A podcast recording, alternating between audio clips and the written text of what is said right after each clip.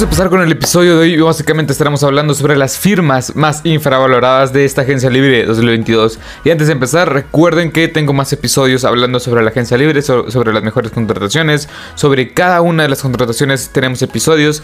Y este, recuerden que este es su canal de NFL en español que lo pueden encontrar en Apple Podcasts, en Google Podcasts, en Anchor, en Spotify, en iBooks. Este, también tengo una página en Facebook, en Instagram y pues básicamente, ah, también en Twitter y en TikTok y en todas las las plataformas se pueden encontrar como Marcelo Sá. Les estará apareciendo la misma foto y el, la misma, el mismo logo del canal. Y sin más que decir, vamos a empezar con el episodio de hoy que es las firmas más infravaloradas de la Agencia Libre 2022. Y antes de empezar, ahora sí de lleno, pues cabe recalcar que en los siguientes días, yo creo que el miércoles o jueves, estaré subiendo mi primer mock draft para ya empezar con la con todo lo relacionado con el draft de la NFL 2022. Y sin más que decir, ahora sí vamos a empezar con las 10 mejores firmas o las 10 eh, firmas más infravaloradas bajo mi punto de vista, bajo mi opinión. Y recuerden que este no tiene un orden, simplemente son las 10 firmas más este, infravaloradas bajo mi punto de vista. Y vamos a empezar con la primera firma que es Justin Reed a los Chiefs. El contrato es de 3 años y 31.1 millones de Dejaste ir a Tyler Matthew, que en lo personal no, no sé si sea mejor que Justin Reed. Creo que están en un nivel bastante parejo, pero Claramente lo que se te va en Tyron Matthew es este liderazgo que no tienes en cualquier jugador. Este líder en esta, defensiva secundaria, en este, en este líder en esta defensiva. Claramente pues, es lo que se te va. Pero llega Justin Reed a un precio bastante más accesible de lo que posiblemente este, ibas a pagar por Tyron Matthew. O sea que son cerca de 15 millones de dólares, que es lo que estoy viendo diversos reportes, es lo que, es lo que está pidiendo. Marcus Williams está en el mercado, también estaba este...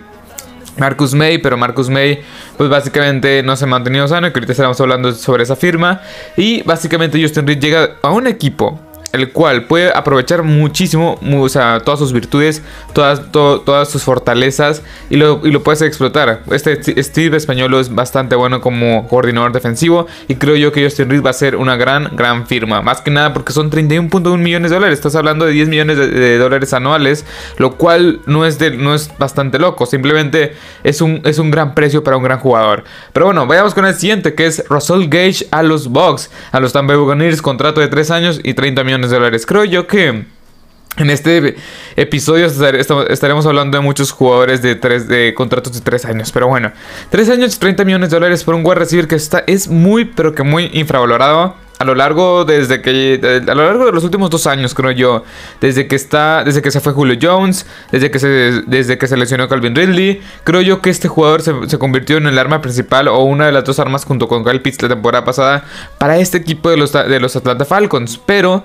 nunca se le dio el mérito nunca o sea es era un jugador el cual hacía muy buenas jugadas hacía jet sweets o sea podía ser este jugador el cual podía recargar en ciertas ocasiones no digo que siempre la ofensiva no digo que este jugador vaya a ser el principal receptor de los Tampa Bay Buccaneers, no.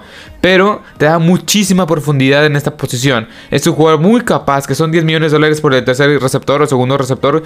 Ya veremos cómo se recupera Chris Godwin. Y creo yo que tiene un arma muy vertical en este jugador.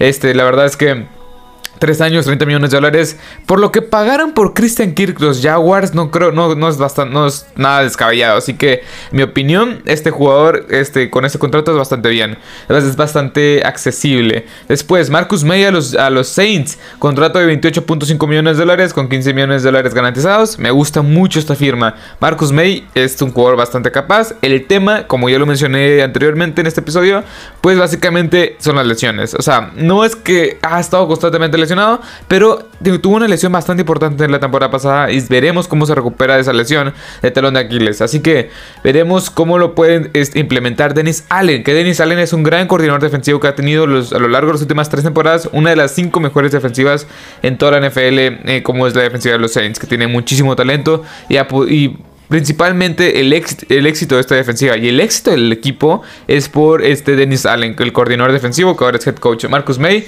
me gusta porque Estás hablando que es un valor máximo de 28.5 millones de dólares, lo cual son por por 4, un contrato de 25 millones de dólares por 3 años. Estás hablando, no sé, de unos 8 millones de dólares más o menos en promedio anual. Este, y la verdad es que 8 9 millones de dólares en promedio anual, que es bastante bueno para un, para un safety bastante capaz como es Marcus May. Después, un Chen Augusto a Seahawks con un contrato de 2, millones, de 2 años y 19.5 millones de 19.5 millones de dólares. Un juego también bastante bueno que ha estado a la sombra de Melvin Ingram, después, bueno, de Melvin Ingram y Joey Bosa. Así que nunca puede desarrollarse bastante bien. Si quieren ver una probada de lo que puede ser capaz este jugador, vean el último partido de los, este, los Chiefs en contra de los Chargers. Este jugador, la verdad, tuvo un gran, pero con gran, un gran duelo, la verdad. Tuvo un juego bastante bueno, bueno en contra de carrera, bueno presionando al coreback. Claramente es un pass rusher como tal. Es, su principal función va a ser presionar al coreback. Nunca se le ha tenido, nunca, o sea, nunca ha sido titular más que la temporada pasada. Y sí, no dejó un poco que desear, pero creo yo que ahora sí, como el principal pass rush que va a ser en este equipo, en los Seahawks, creo yo que va a tener una una, una, buena, una buena actuación. 10 millones de dólares en promedio anual, o sea, yo creo que un poquito menos. Es bastante bueno para irlo probando. Tiene 25 años de edad y creo yo que este jugador va, a ser un sleeper. O sea, un jugador el cual pase por debajo del radar. No digo que tenga las 20 capturas, las 15 capturas, pero de 8 a 12 y media, de 8 a 10, a 10 capturas, yo creo que se va a tener este, este jugador. Pero bueno, vayamos con el siguiente, que es James Daniels a los Steelers. Contrato de 3 años y 26.5 millones de dólares. Es un jugador el cual es bastante, bastante joven y bastante versátil. Un jugador el cual lo puedes poner como centro, como hogar y te va a cumplir bastante, bastante bien.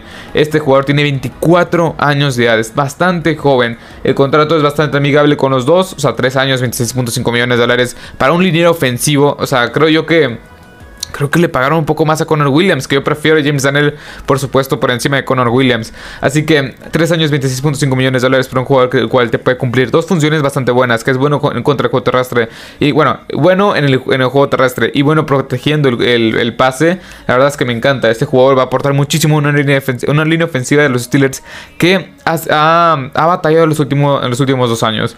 Pero bueno, el siguiente es James, eh, James Washington a, los Dallas Cowboys, contrato de un año y 1.1 millones de dólares. Este, este, este jugador, el cual desde la temporada pasada los Steelers lo están intercambiando, al final nunca... Nunca se armó ningún trade, ningún intercambio, ningún trato. Y al final, pues básicamente llega a los Dallas Cowboys por un contrato de un año y 1.1 millones de dólares. O sea, es, es es una ganga para los Cowboys. Eh, tienes ahí un receptor número 3 bastante confiable. Receptor número 2 en ocasiones. es que este Michael Gallup no regresa a estar sano. O sea, que está hablando. He visto varios reportes que en las primeras 5 semanas están en duda. O sea, no sabemos si va, si, va a regresar Michael Gallup a este, al 100% en estas primeras 5 semanas. Y creo yo que James Washington es bastante bueno. O sea, creo yo que ha estado en la sombra de Justin Schuster. No sé, Antonio Brown. En su momento, cuando estaba con los Steelers, también este. Pat Fairmouth que, le quitaba snaps. Este, este número 18 que se me fue el nombre es Lloyd War Receiver que casi casi lo, lo, reemplazaron por él.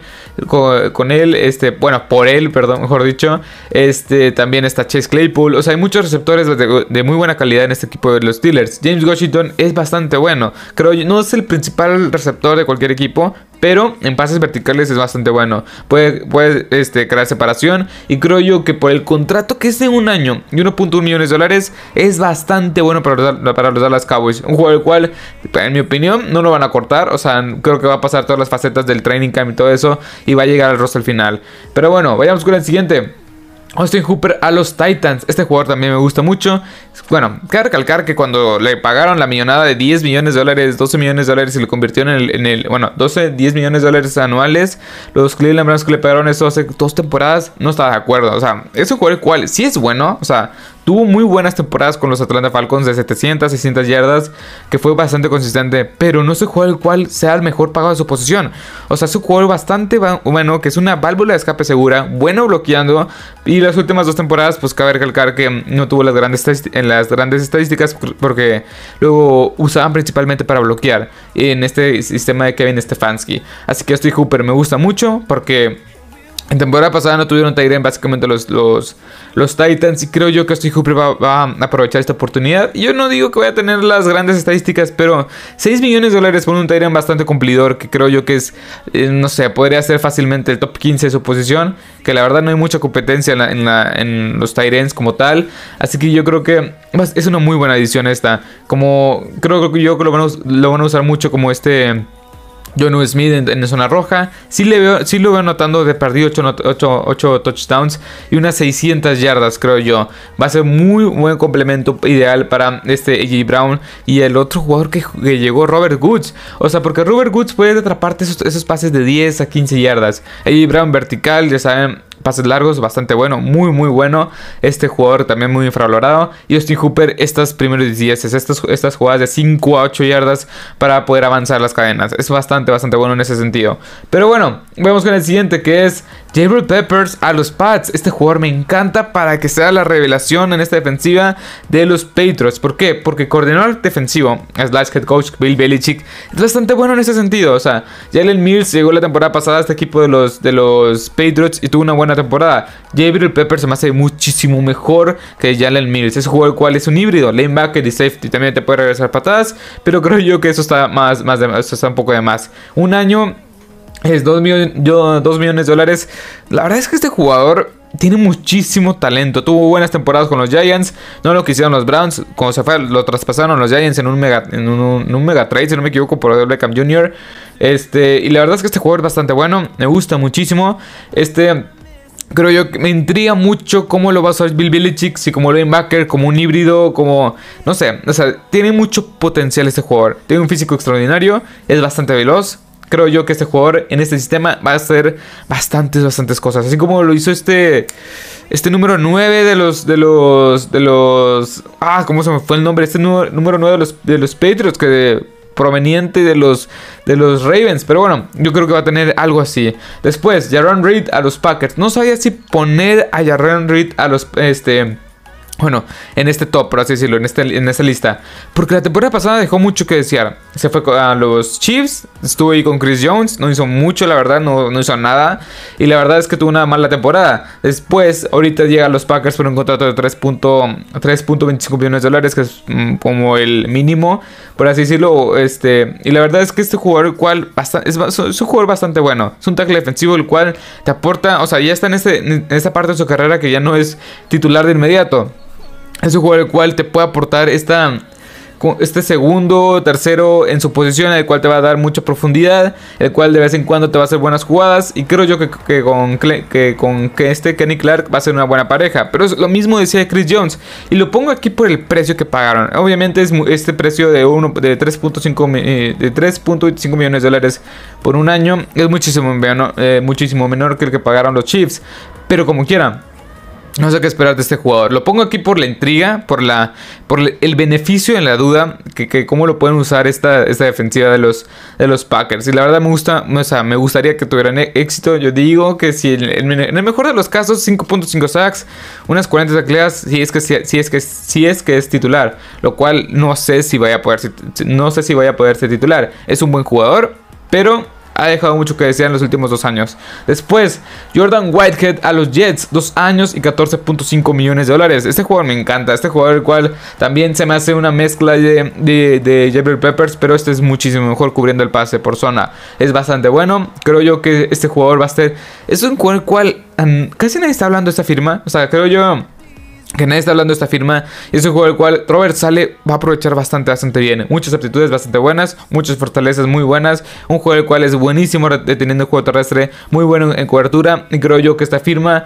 es un, es un claro sleeper, es un, es un claro jugador el cual, por el precio que pagaron, que son cerca de 7 millones de dólares más o menos anuales, o sea, por un jugador de 25 años de edad, que sí, o sea, que está a un gran, gran nivel, a, una gran, a unas grandes distancias de su carrera. O sea, este jugador el cual, este Jordan Whitehead o sea, me gusta mucho para que este jugador pues tenga, no sé, 80 tacleadas, 3 intercepciones, o sea, que sea una gran revelación esta temporada.